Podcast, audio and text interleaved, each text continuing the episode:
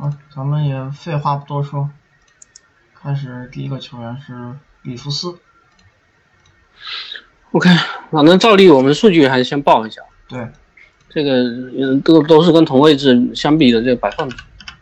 里弗斯真实命中率是十二，然后回合占有率十二，前后板是十二和十一，助攻是三十五，然后失误是五十九，抢断是二十，盖帽是五十四，四个投篮分布，嗯，罚球是二十二和二，篮下是二十九和五十四，中距离是九和五十九，三分是四十二和十二，然后进攻真实正负值是第得分后卫第三十七，防守是第三十五，整体是第三十八。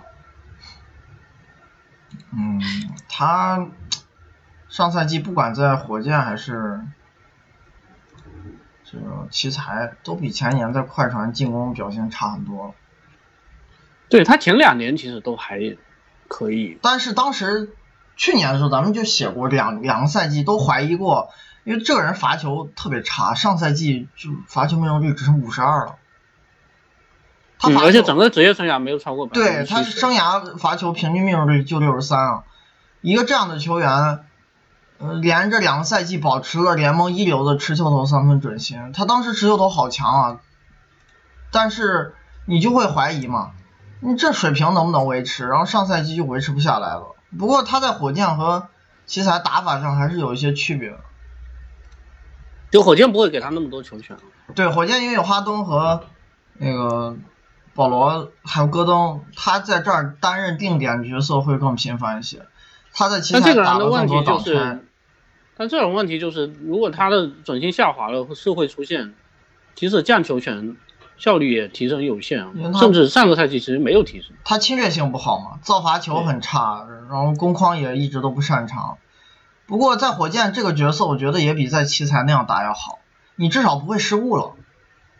他来然后希望他的三分可以再调。对他来火箭之后，注释比很好看，这个超过三了，也是角色简化之后带来的一些嗯副产品嘛。嗯，效率低归低，但以前也不怎么高。我觉得在快船最后那两个赛季，三分球确实维维持不了。那嗯现在水平是不咋样，但火箭总归只用底薪就拿下了，球队深度也差，呃，这个签约还是值得肯定的。他就是我我我觉得以后就是打这种替补型双能位，嗯然后火箭他可能因为这球队配置也也比较怪，经常会上双后卫阵，嗯，也分不清楚到底谁是得分后卫，谁是小前锋。呃，他有的时候还会拿拿去可能盯一些比较重的防守任务，但这个人其实防守能力也一般。对他就是场上看着很拼，这个积极性没得说，但是因为身体条件上的局限性，效果并不怎么好。这个球员就是一贯有一些毛病，犯规特别多，而且抢断，呃哎，抢断很差，就犯规这么多的情况下，抢断还很差。他在场的时候会，呃，拖累球队的这个篮板率，呃，保护篮板、后场篮板率，还有造罚球、限制造罚球率以及造失误表现，这三项影响力都挺差的。就整体而言，呃，防守水平还是中偏下的，就是看着积极，但是效果不好。防守技巧和身体上的天资还是有些局限性，可能防控卫还是最好的选择，但是火箭这个环境，他还是得防侧翼，因为他是打侧翼的，在这个队。嗯，哎，这个人其其实就是名气特别大，然后再加上前几年，其实打回来一些水准，没有前几年，因为他是给他爹打球的，就是各也被人各种玩梗，嗯，但是，嗯、至少在快船的后两年打的还行，但上个赛季又有一些下滑，嗯好，像有的火箭球迷还蛮喜欢他的，是吧？就我我看这回续约的时候，因为便宜嘛，我觉得这个价格还好，他也没有烂到就只值底薪的程度，我觉得能拿一份略高于底薪的合同，但是底薪签到就赚了，真的不亏啊，就是你从这个价格角度讲，而且球风还是蛮拼的，而且至少在场很努力，我觉得这一点，刚打打替补应该哎，挺讨球迷喜欢的。嗯，对火箭来说，这些人可能时间也不会少，因为他们确实深度太糟糕了。现在对上个赛季最后打着打着最后还破了两千分。是他球队现在替补除了豪斯、杰拉德格林、里弗斯和那个上赛季也不怎么用的克拉克，你其实你这四个人里头就三个人上赛季是时间多一些，豪斯到季后赛还掉出轮换了，再往后数那都没法看了呀。当然可能大名单还会有一些改变吧，是不是还会再签一些年纪长一些的老兵？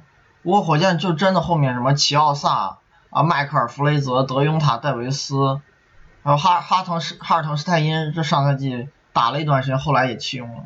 就这些人真的是难堪大任，所以里弗斯时间还是不会少。尤其是如果球队首发出现一些 出勤率的问题、伤病这些小影响，可能随时都要打首发呢。我感觉他确确实深度不行，火箭真是没人啊，这替补。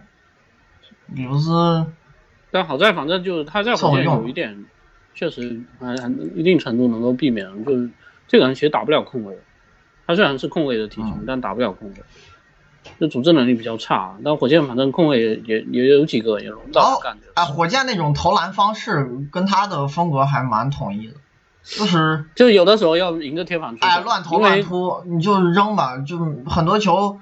不是机会也得强行出手，里弗斯还挺爱干这事儿的，叫倒是不拒绝承担责任。嗯，就火箭，因为他他是一个，包括里弗斯，他投篮分布也是挺魔球啊。对，早年就基本上养成了魔球化习惯，这来火箭更极端，中距离是。就火箭这个队，他们的三分比重特别高，除了哈登持球投，还有哈登制造的给队友的接球投机会，肯定还有一些是需要其他人。做这些高难度投篮才能够说三分比重超过百分之五十，嗯，不太稳定就是，确实不太稳定。有关于他的问题吗？我看看。你今天那个本来是十二点收集问题，但因为今天中午就临时加了一道直播以后，他十一点四十五。呃，然后而且因为早晨的时候大家好像。焦点都被转移了，都在聊这个保罗和威少。对对，然后所以好像没有，好像他的问题是没有，其他人因为这球员风格基本上定型了，也没有太大争议，水平。就有一个人说他是不是侧翼，我意思就是在火箭就是侧翼。对，侧翼的意思是指二号位或者三号位，他只不过。可能在别的球队，他小前锋是打不了。威少加盟之后，你抛开这个功能性不谈，他的出场轮换这个战略上的使用方法跟保罗应该是一样的，可能他会比保罗打的久一点吧。就是哈登和他会尽量错开使用，至少保证一个人在场嘛。那你这俩人在场的时候，其他人肯定都不是控卫了，更别说还会有同时在场的时候。你那里弗斯这人也也挺逗的，他反正整个最近这个。效力的球队都是动不动摆三后卫的这种，是没有小前锋的球队。不过上赛季在奇才打的比火箭这段时间更差，在火箭回暖也是有限的，这个水平依然没有回到在快船最后两年那个状态。嗯，凑合用吧。季后赛还有过一些比赛让人眼前一亮，拿出来了挺好的水准。他季后赛真实命中率很高，六十五点，呃，五十六点五。呃，五十七点二，五十七点二，三分准心是四十五点七，应该是超长了。但是小样本嘛，这个人确实还是挺能抽风的。他这个打法倒是跟火箭真搭调。就抛开其实可能火箭火箭原来会要他，肯定肯定也是有想过这方面。你可以把他就火箭会要的球员啊，对吧？你可以把他理解成一个，嗯，这个双能卫版的杰拉德格林。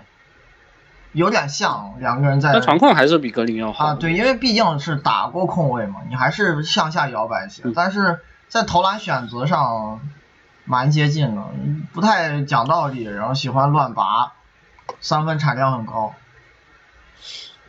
下一个，下一个布拉德利。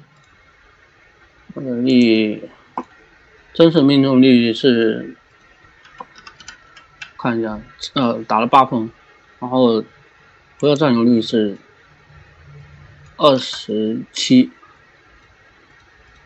嗯，前后榜是三十五和五十六，助攻是七十，哦不是，他前后榜是五十七和九，看到下面去，然后助攻是三十九，嗯，失误是二十八，然后盖帽是三十一，抢断是八，然后四个投篮数据，呃，罚球是三和七十九，篮下是四四三和，哦不是二三和三，然后中距离是六十五和七十九，三分是十四和四十九，呃，进攻真实正负值五十八，防守四十，然后整体第六十二。其实今天中午我们那直播的时候也说了这个，因为本来他的签约我们是是没有没讲的，没单独说。哎对单独聊，然后所以今天也是正好晚上，因为正好正好聊到他了，就补说一下。这个人他有一个很奇怪的问题是这样啊，就是其实我们上个赛季也讲过，但可能很多人没听过。就包括权哥那天他写布拉德利的时候，他也提了一句，他说是不是在詹姆斯身边他降球权以后效率会高？但问题就是布拉德利上个赛季其实是经历过这个转变，他在前一年就是大部分时间效力于活塞的时候，其实球权特别多嘛，是不是？对当时的回合占有率是二十四，然后上个赛季，反正在两支球队都相对来说可能边缘化一点，最后是一个十六的回合占有率。那正常情况，一个球员你如果回合占有率降了百分之七的话，应该效率是会提升的，对不对？结果布拉德利他没做到这一点，他的真实命中率完全没变。然后你再仔细去看，他的毛病还不止在于，呃，比如说，如果他是手感特别差的话，是吧？他如果手感特别差的话，那那你就看他能不能调回来嘛，这就一锤子买卖的问题。哦，但是他的问题不主要不是出在这里啊，他比如说三分命中率降了百分之一点八，然后中距离命中率甚至比前一年还高了百分之十，也就是说他在这个球场上出手的这个准心，其实并没有出现呃很离谱的下滑嘛，是不是？甚至中距离变准了，那为什么会出现你砍完球权以后效率完全没变的情况？他砍球权的方式跟其他人不一样啊，他变成一个是什么？呃，罚球频率缩水了一半，从二点一降到零点九，然后篮下，嗯，应该是从四点一降到二点零。这个人就是说我砍球权，我就优先从罚球跟篮下先砍。就不影响他投中距离。哎，对，哎，中距离六点五降到四点九是有降，但是你如果考虑它整个你球权的降幅的话，这个比例很小，他降权的比例没有其他的区域多。对，就是对呀、这个人根本抑制不住自己的中距离出手，他不管成为什么角色，他都喜欢投中距离。你打挡就是拆爱我我们刚投中距离，才念的这个数据，就是他每三十六分钟四点九次中距中间区域的出手，其实还是会高于百分之六十五的。同位得分后卫得分后卫，对，对，但是你要考虑一点啊，他的回合占有率只是高于联盟百分之二十的得分后卫啊，这是什么概念？你就你本来按道理这这个事情是相悖的嘛。你如果是一个频繁在中距离出手的球员的话，那一般回合占有率会比较高，是一个主攻手，是不是？然后如果你的回合占有率不高的话，一般是配角，配角很少会在这个区域频繁出手的，然后他又是这个类型，所以就好怪啊。他手递手爱投中距离，挡拆爱投中距离，定点也爱投一些中距离。他有的定点对呀、不会直接投，会运一下，然后再投中距离。无球掩护也会投中距离。那你现在问题就来了，他的呃三分球是没错，可能最准的时候三十九，上赛季三十五，那是一八，但是你再往上调也就这样，是吧？你你再往上，你再往上调一点，可能不能指望他调？可以，但是最后对你真实命中率影响不是决定性的。我我或者这样说好了，如果这个球员他是属于这种降完球权了照样投中距离的话，那你怎么能指望他到了詹姆斯身边，他效率就可以提高呢？对吧？嗯，这个我说真的没人知道了，是没错。理想的情况，我会觉得他的三分能力其实还行。那你你如果降球权的话，尽量就多投三分嘛。如果确实他是不是也也出现这个，就运动能力没有早年那么强的情况，空切次数也变少了。如果有这个机会的时候，偶尔去投投篮下，他以前空空切其实蛮积极的，但是中距离就别投了。理想情况是这样，那他能不能做到？我说真的，我不知道。那你如果做不到这一点的话，他还有别的好多进攻毛病啊。这个人是一个控卫体型，但是其实不怎么传球的。嗯，传球很差，是。对呀，他是在得分后卫里头的，他呃，整个生涯助攻率都没有高于百分之四十。助攻数是三点二，失误是二点五，注视力很难看，而且，呃，这个人还有一个问题。就上赛季啊，这换了一个队嘛，这快船和灰熊啊，神鬼莫测。他去灰熊虽然打打的时间不多，但是去灰熊那段进攻还蛮厉害。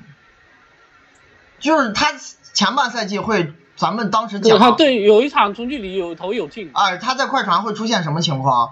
如果快船少给他一些时间，当时里弗斯绝对存在这个论资排辈、信任老臣子的问题，给他打了四十九场首发，场均打三十分钟，以他的水平，我觉得不该给轮换时间的。就上赛季在快船那个水准，实在太差了。他在快船这段时间在场的时候，百回合球队会少得六点二分，六点二分，在场的时候净胜分是，嗯，负的二。就是在场的时候，球队是输球的。最后快船能进季后赛，你净胜分首先是一个正的呀，你赢了四，所以最后会出现快船在二月份的时候，哈里斯走了，但是最后还进季后赛。有一部分原因是因为他也躺了一个 那个负面轮换去，对，是吧？然后去了灰熊之后，这人诡异反弹。他是那个样本也不大。哎，对他在这俩队区别在于，他去灰熊还是担任了一个进攻端更重要且更困难的角色，他挡拆频率翻了一倍有余，定点还降了，无球掩护也翻了一倍有余，手递手也涨了三十六分钟一次，就你这些更难的进攻选择，还还多打了一些单挑，虽然不多，他都尝试了更频繁，而且还更高效了。反正就是世界第九大奇迹，无法解释啊！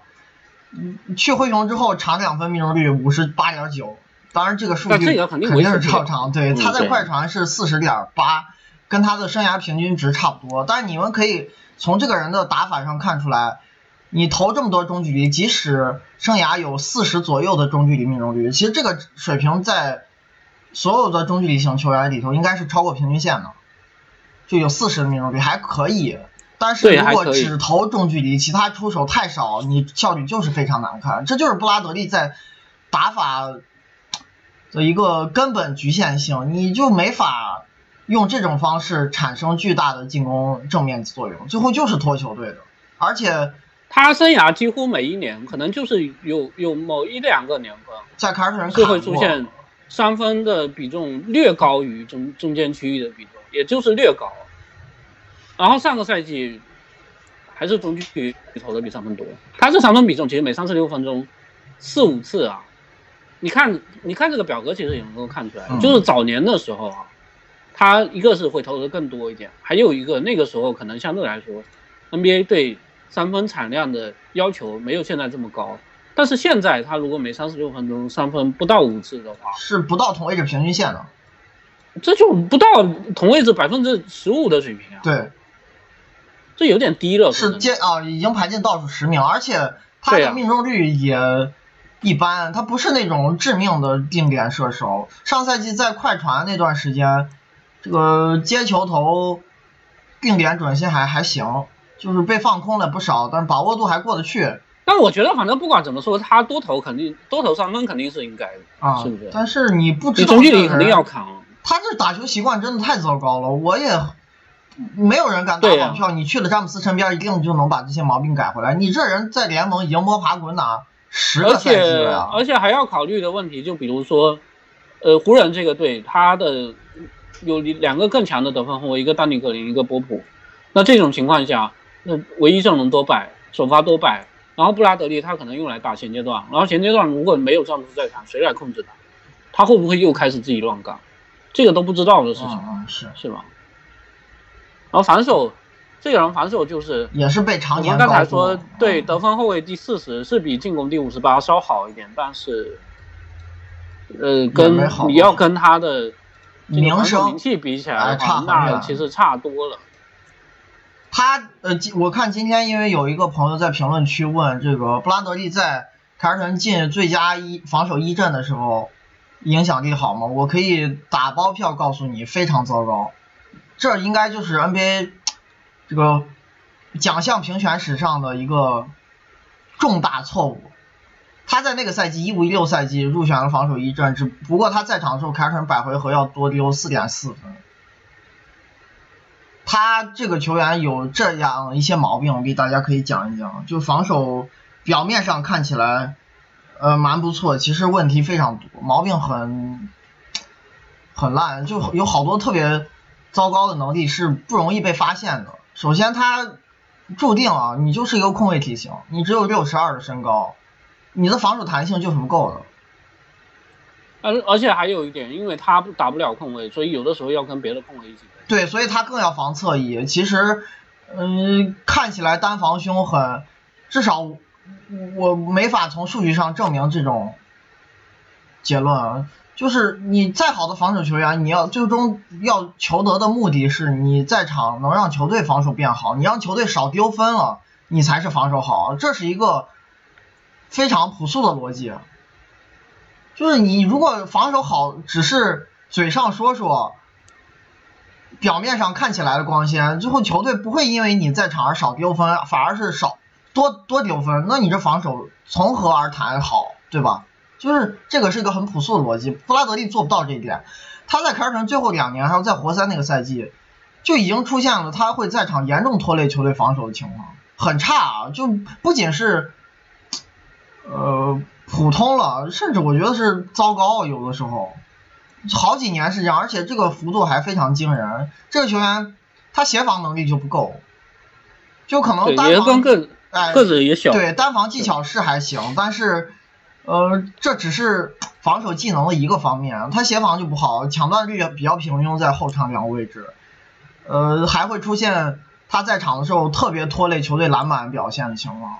他篮板虽然有一年莫名其妙的个人篮板翻倍，但是后面又掉回来。但只就那一年是这样，对，嗯就那一年也是疯狂减板，而且他他在场特别拖累球队保护篮板这个表现，对于护框也没什么帮助，就是一个我觉得顶多是个普通水平的防守人，但是有一些不太真实准确的球员间的评价，因为很多跟他对位过球员爱这样夸他，但是这种参考我觉得。嗯，没没有依据的。你球员的这种讨包括论，上赛季有些尼福斯还是给，还是经常对，让他去防一些很难的因为。我本来我们一直也说，就评价球员防守能力和价值，就是目前数据分析的一大难点。就数据专家对于评价防守，他都有很多拿不准的地方，你就更不要把教练和球员互相之间的一些评价当做真理了，这东西真的不可靠。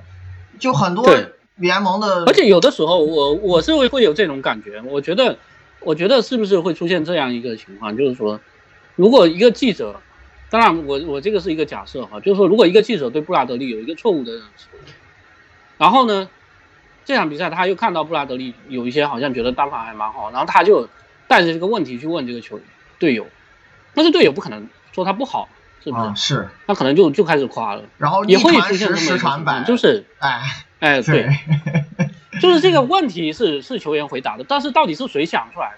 可能是记者想的。这记者对他是不是有正确的认识？我觉得也不好讲。别说记者反，正布拉德利跟隆多这两个，教练对他的认识都是错的，就是这个人我觉得布拉德利跟隆多这啊两个人，凯尔特人绝代双骄啊，这两个人。嗯，就就被严重高估了。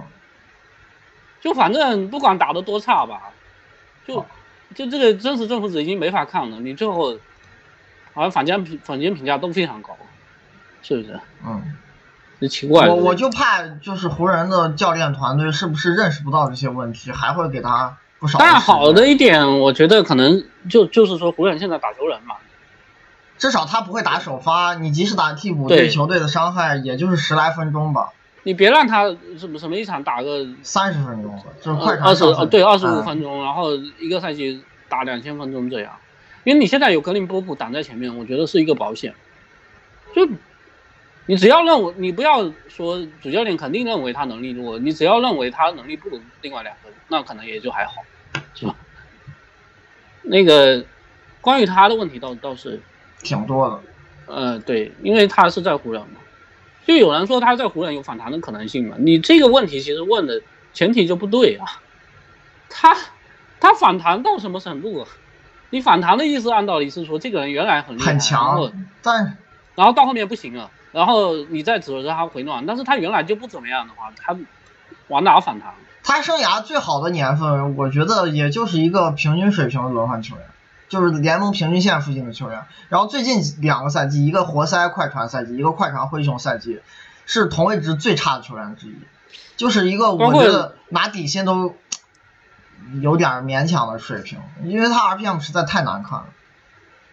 包括说什么布拉德利在凯尔特人进行防这个，说说防守影响力好不好？不好，真的不好，甚至还挺差的。对，然后，然后下面也是有人讲说说这个能不能变成绿军的时候，我感觉这所有的问题其实都有一个假设，好像是觉得说他绿军时期很强一样，其实也没多强。呃，对，好像觉得他颠沛流离是是是最近有一个什么巨大的呃降幅，但其实不是啊，我觉得可能是他一直都没有这么厉害。哎，凯尔特人这几年出来的球员，真正你要说他那个水平下滑是你不太能理解的，可能就是克劳德一个。其实托马斯是因为伤病嘛，这个咱们已经解释了很多次了。最近老就这几年总是说凯尔特人放走的一些球员水平大下滑，说是什么体系在他们这儿能打好。其实布拉德利以前也不强，就是他在绿军的那个时期水平是被高估的。真正我觉得嗯不太好解释，就是克劳德一个。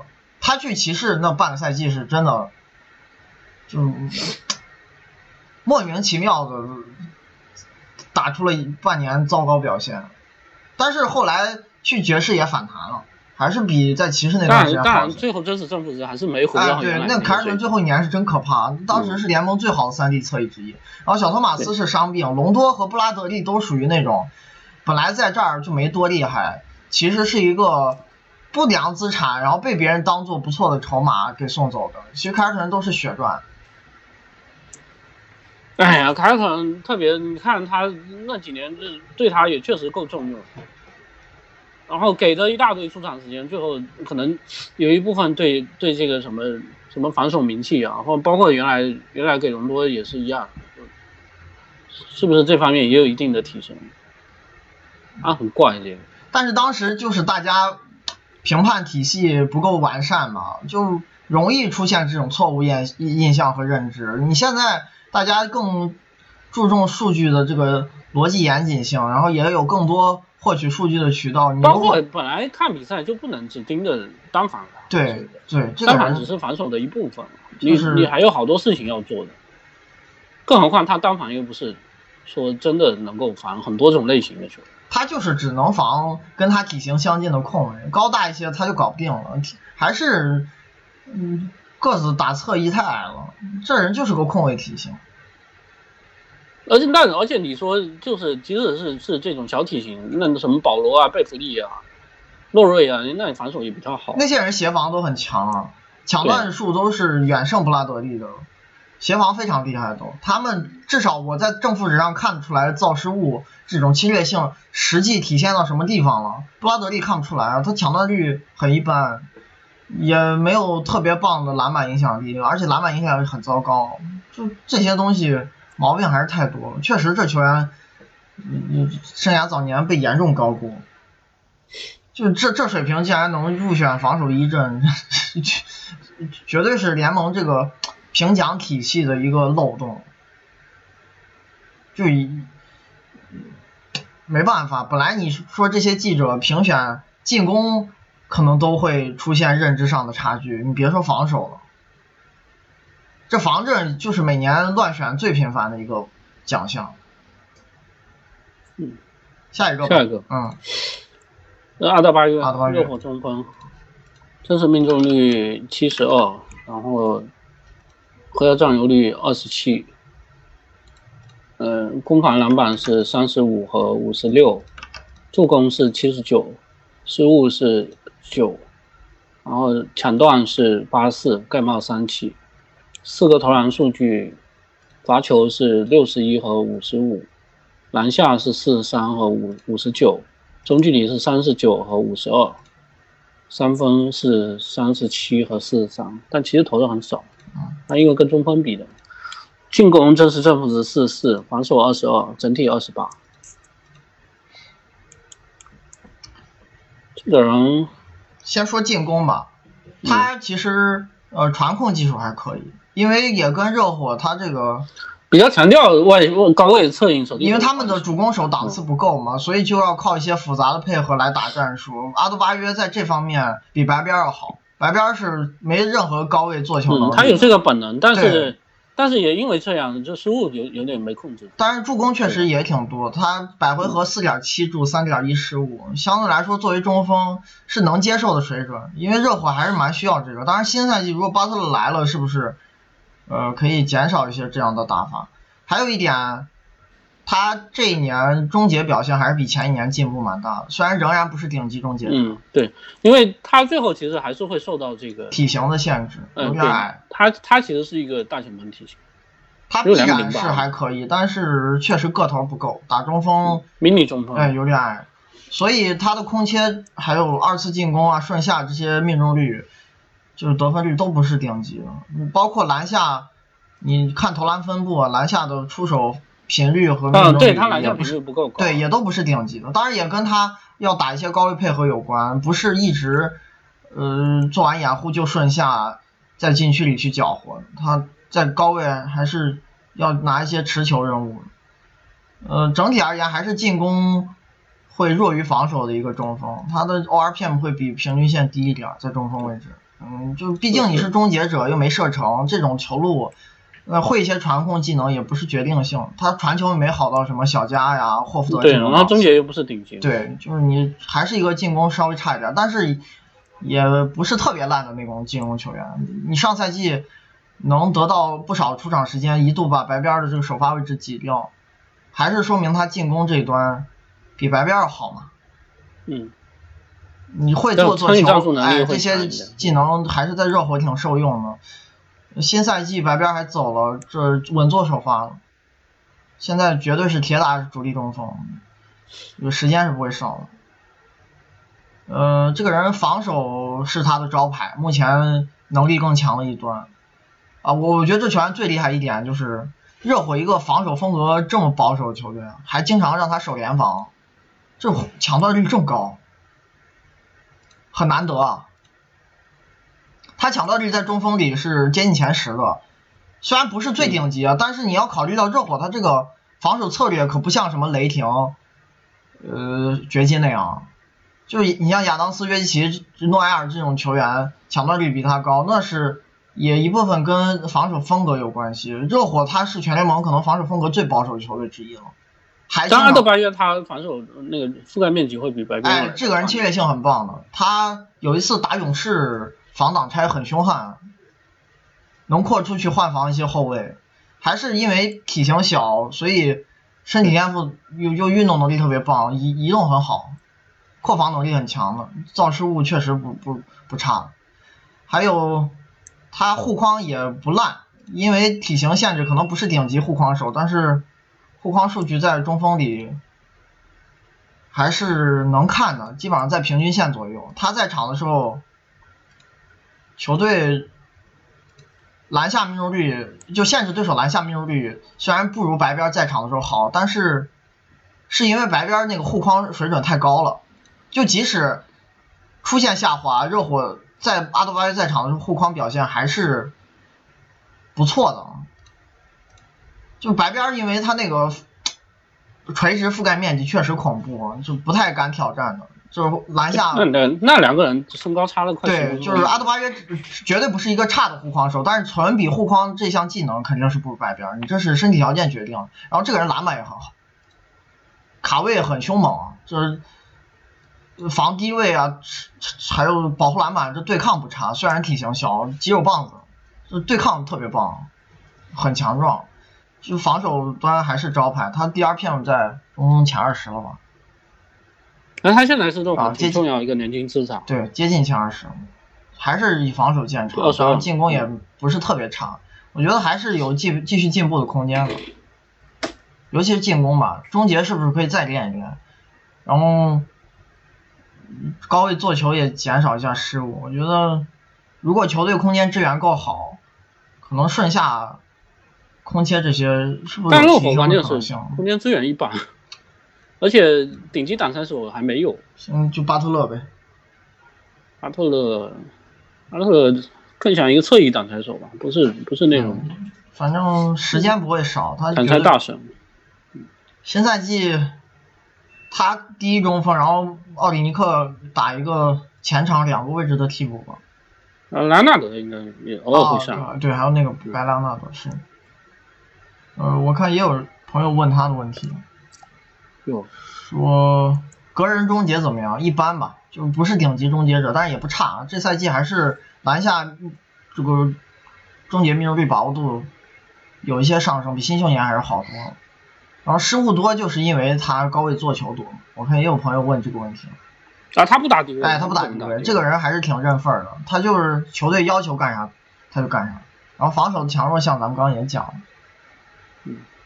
这还是其实就比较典型的那种迷你中锋的一些优缺点。除了这传控，呃，他可能不太像这种类型的，就看起来好像不太像这种，呃，能够干细活的球员。其他还是挺典型的，比如说还是更注重换防，护框啊，可能相对会弱一点。这个都都是都是这种两米零八的，然后运动型中锋正常的优缺点，是。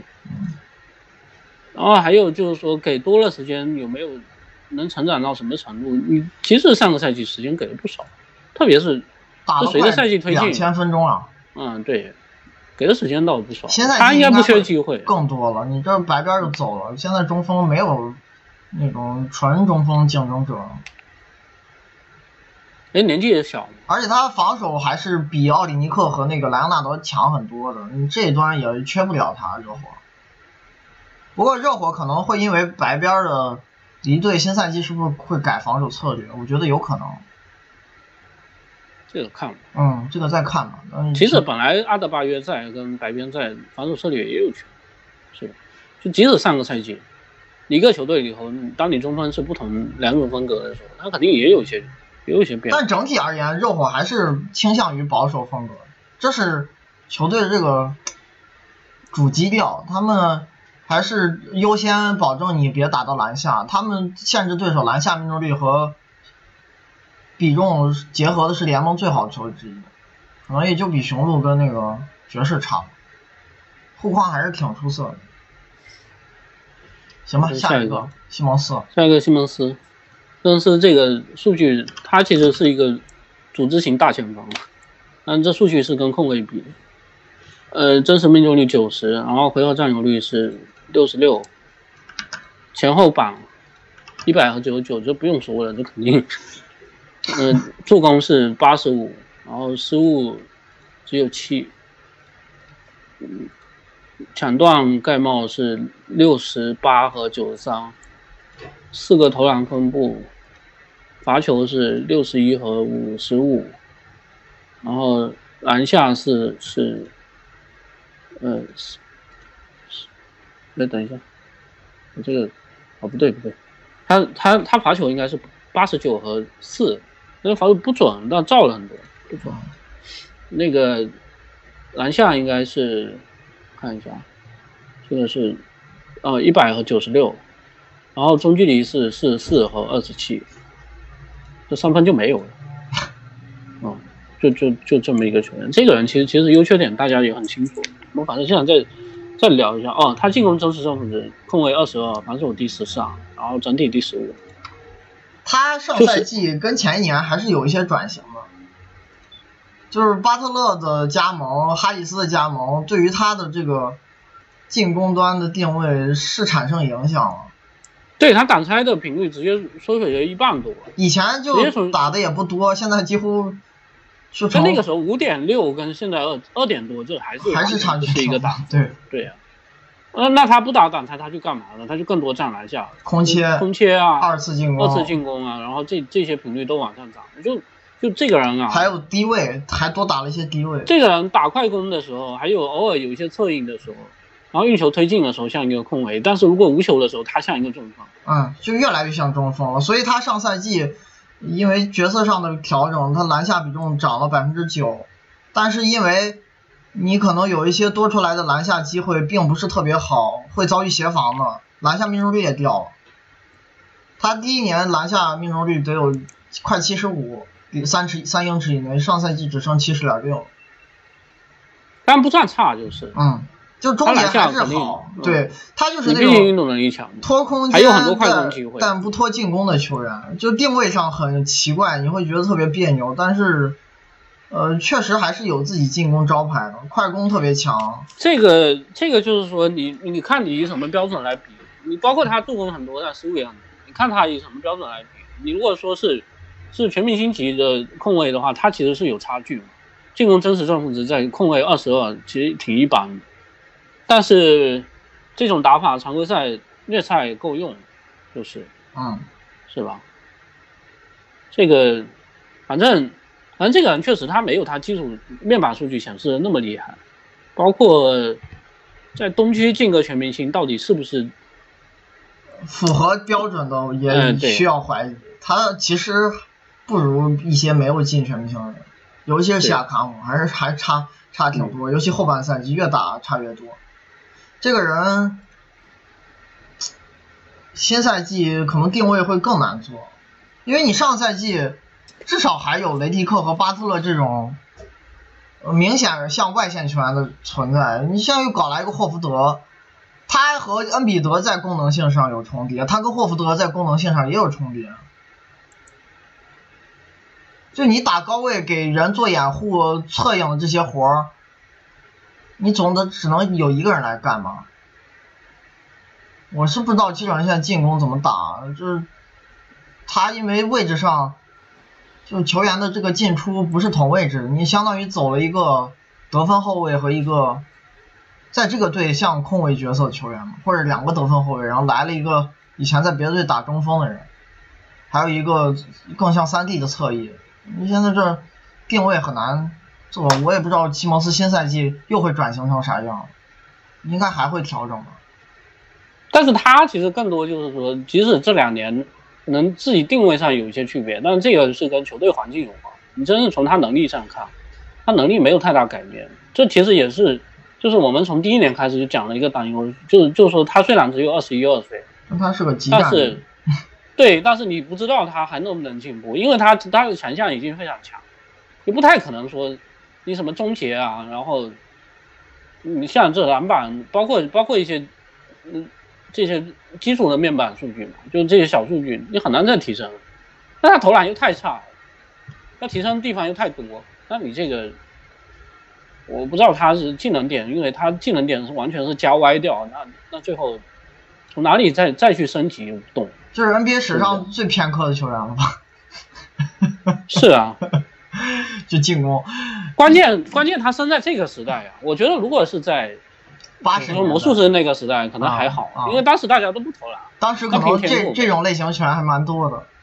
是啊。他现在就是一个擅长的。这一九年怎么会有这种人？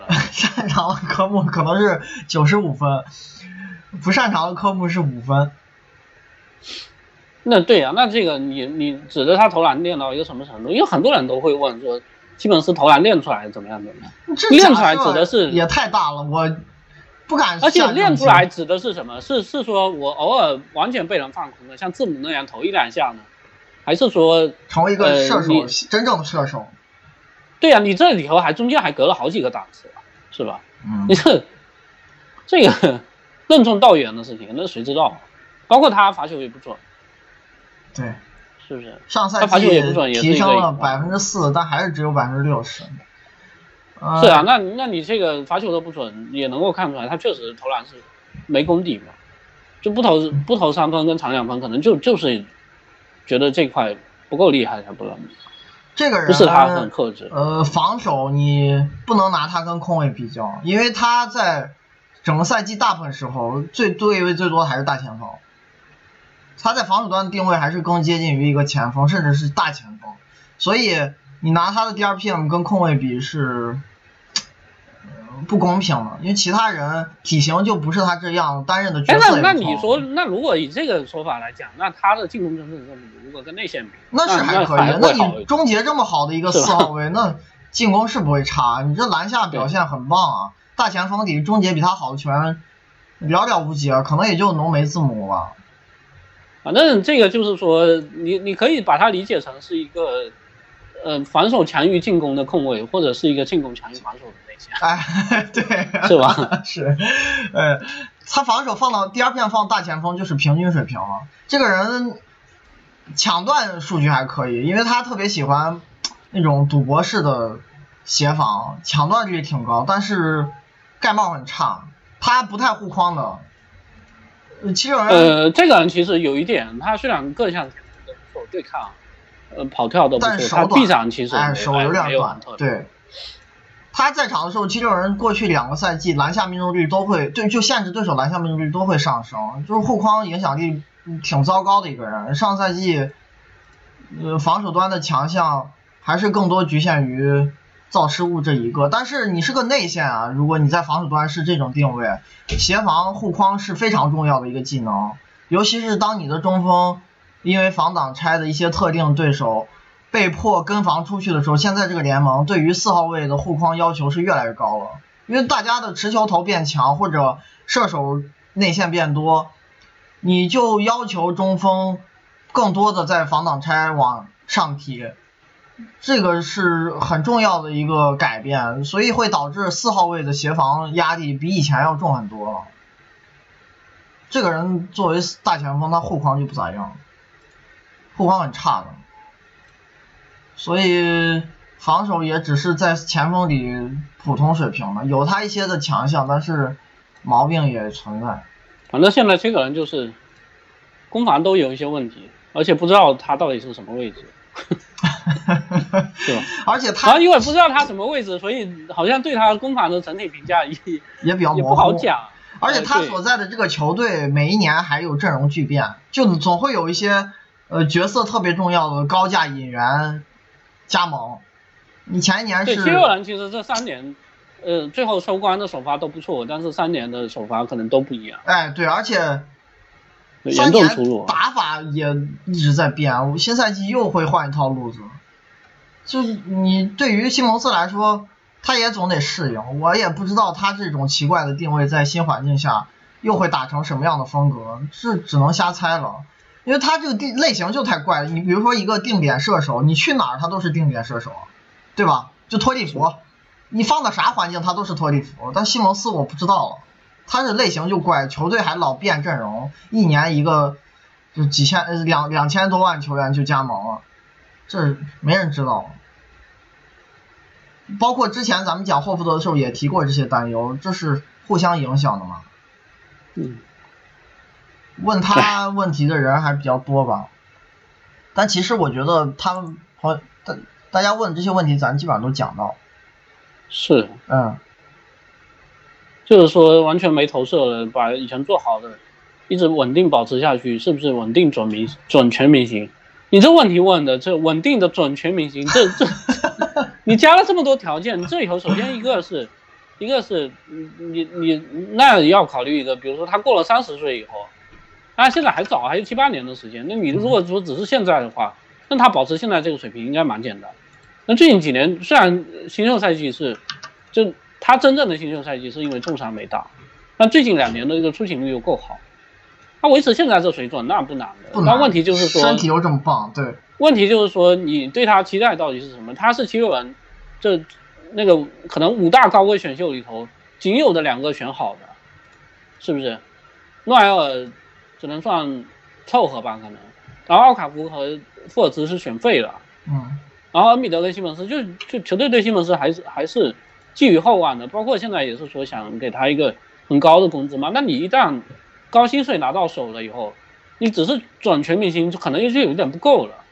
还有一点，我相信现在因为 NBA 它有一个问题是在于，东区全明星人数本来比较少，所以他要在东区靠的这个，你首先 T 六两次还哎不难。T 六人战，我可能觉得可能都不止一两次，T 六人战绩好，是吧？嗯，然后他的面板数据好，他面板数据好就能骗到一大堆人。很多教练可能也只只是看这些东西，他们不一定会去深究，比如说你这影响力是不是有面板数据体现的这么出色？这个人面板数据绝对厉害的，篮板助攻都是多嘛，然后得分虽然就是抢断也多。单看他得分产量没有特别高，但是这人出场时间本来就不少了，对吧？场均拿个十五六分的，抢断也多。对呀场均快两次。然后每次给你来个三双，这个在东区进全明星很简单，但是他首先就是说，即使他在东区也只是一个边缘全明星水平，如果在西区，正常情况是进不了全明星，能力没到。西区有好多人就是可能没进全明星的水平都比他高，这个就是其实他的进攻呃不管攻防的真实正负值吧，因为我们现在就是也不知道应该跟跟哪一个位置球员比，但你如果放在全联盟的话，他确实他也没有进全明星的那个段位，就是你要在二三前二三十他做不到，是不是？那包括到了季后赛，他的一些弱点完全暴露起来，我觉得也是跟他这个缺点太明显有关系。常规赛其实能刷这么好的面板数据，然后没有太大问题，其实也我我觉得还是有虐菜成分，还有就是他有一些队友，有几个真实正负值大神帮他把呃活给他干掉，对不对？就包括去年你说你说正常情况，巴特勒应该是这球队的第二号球员，但是巴特勒没进全明星，最后是他进的。呃，啊还有什么？没了吧？最后一个比没永博吧。比永博，比永博，我昨天那个在群里头讲了这个事，他其实最逗的是二年级赛季，二年级赛季那个八维图基本上看不到，就是投篮八维图。哎，居然会有这种球员，就是真实命中率四十七，然后当时嘛，真实命中率四十七，回合占有率十，然后失误率是十七，而且助攻率只有三的情况下，一个赛季能打两千一百八十六分钟啊！我 当时这黄蜂也是够拼的那会儿是山猫吧？啊，对是是山猫他生涯前两年那个 OBPM 一个负五点四，一个负四点四，到第三年不咋样，负四点七。你继续。嗯，那个就是看一下，啊，就今年的数据还是报一下，他今年真实命中率是五五十六，然后回合占有率只有四，前后板是六十四和五十二，抢断是七十，哦，不是抢断是五，抢断是五，然后盖帽是八十三。呃，四个投篮分布，罚球是罚球是是五十九和二十三，然后篮下是二十七和二十九，中距离是二十四和四十七，三分没有，进攻真实正负值七十，防守五十六，整体七十一，很很差的一个球员，这个人也也是命够好的。那哎，但是我我还是要承认，就是比永博在签那份大合同前那个赛季防守确实强。我现在签完以后连防守都哎，对，就是他在山猫的最后两个赛季，还有在猛龙那个赛季，防守是真的好，尤其是在猛龙那年季后赛又有一个高光加分，呃，当时给他一些高价合同，呃，能找得到一些理由，去防守当时确实好。他在一五一六赛季那个 DRPM 中锋前十啊，很高很高，这个护框影响力爆炸啊，当时确实很这方面曾经好过，现在也不行了。我也不懂为啥，这球员是不是虚报年龄？有可能，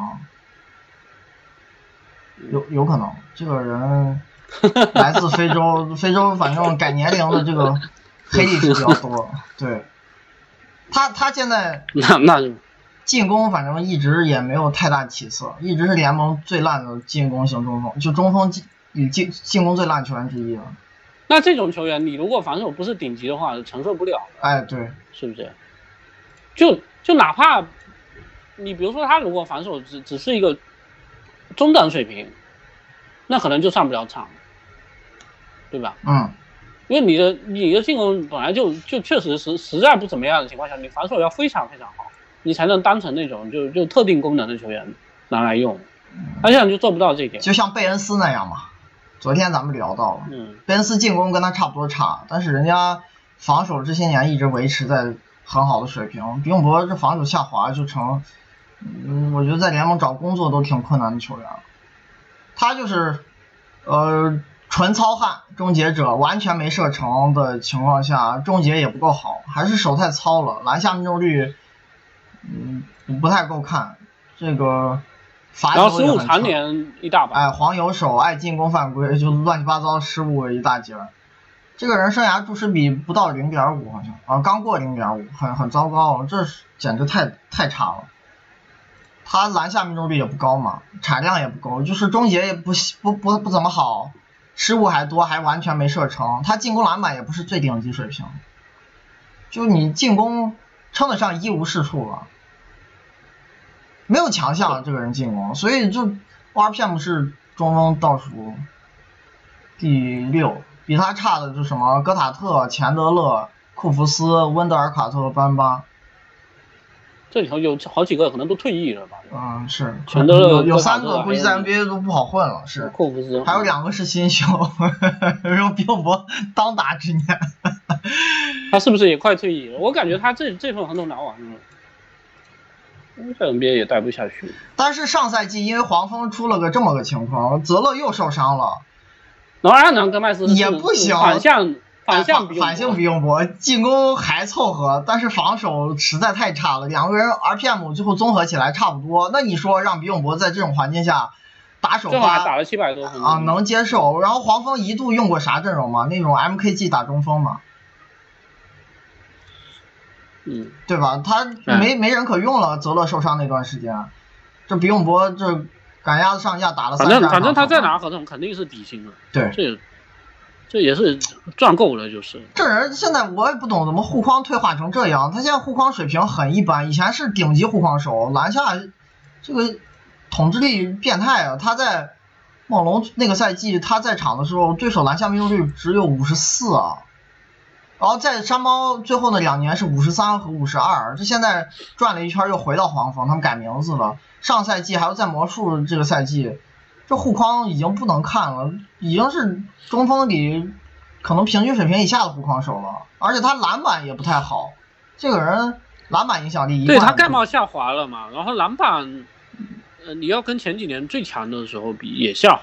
他篮板影响力也不行，就是个人篮板数据还行，但是在场的时候球队总是丢更多篮板，然后你这人又是一个收缩在篮下的那种纯护框，他不抢断，哎，你这没有侵略性，造失误拖累很严重。他所在球队几乎在他在场的时候都是全联盟造失误最差的之一了。哎，那你说这个是不是就就有点问题了？你他的报的官方身高还比阿德巴约矮一点，结果最后这这侵略性、抢断侵略性完全没有，最后定位是做成一个护框型的中锋。他机动性以前我感觉还行，现在好像也不咋样。我觉得他以前在猛龙那个赛季那二十六岁怎么会？机动性还可以啊，我也不知道。不是，当时我记得霍林格还是佩尔顿评价他是说，呃，如果 NBA 有那种像橄榄球一样，我进攻的时候派进攻型球员，防守派防守组球员，比永博会非常抢手的。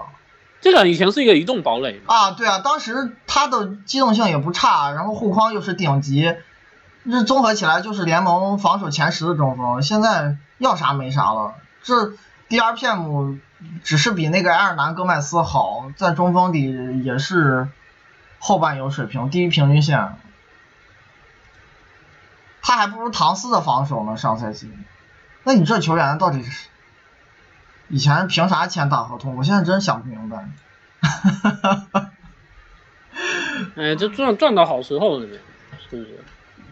他这命也挺好的。一年薪水顶鲁尼三年了，哎呀，真是绝了！这 NBA 一六年得有多疯狂？你现在回头看，但是当时确实也没这么差，啊这咋签了合同就完全没法看了。那签完其实也知道就就已经够呛，哎，而且当时这个溢价，对，是啊，而且当时还是魔术签他的，这魔术自己有一个中锋的情况下，给另外一个中锋这么多钱，就是也有点违违反逻辑嘛，对不对？反正就胡来，再再耗一年嘛，这个合同赶紧拿掉了。我我感觉也就在 NBA 打打边缘轮换，嗯，最多打打边缘轮换，甚至可能找队要，我觉得都有可能。对，是，是这种水平的球员大把抓，到处都有。行吧，今天差不多，嗯，差不多，咱们就到这儿，明天继续啊，行，嗯，正好一个小时。嗯，明天明天还都是大牌球呀。是吗？啊，OK，行。是。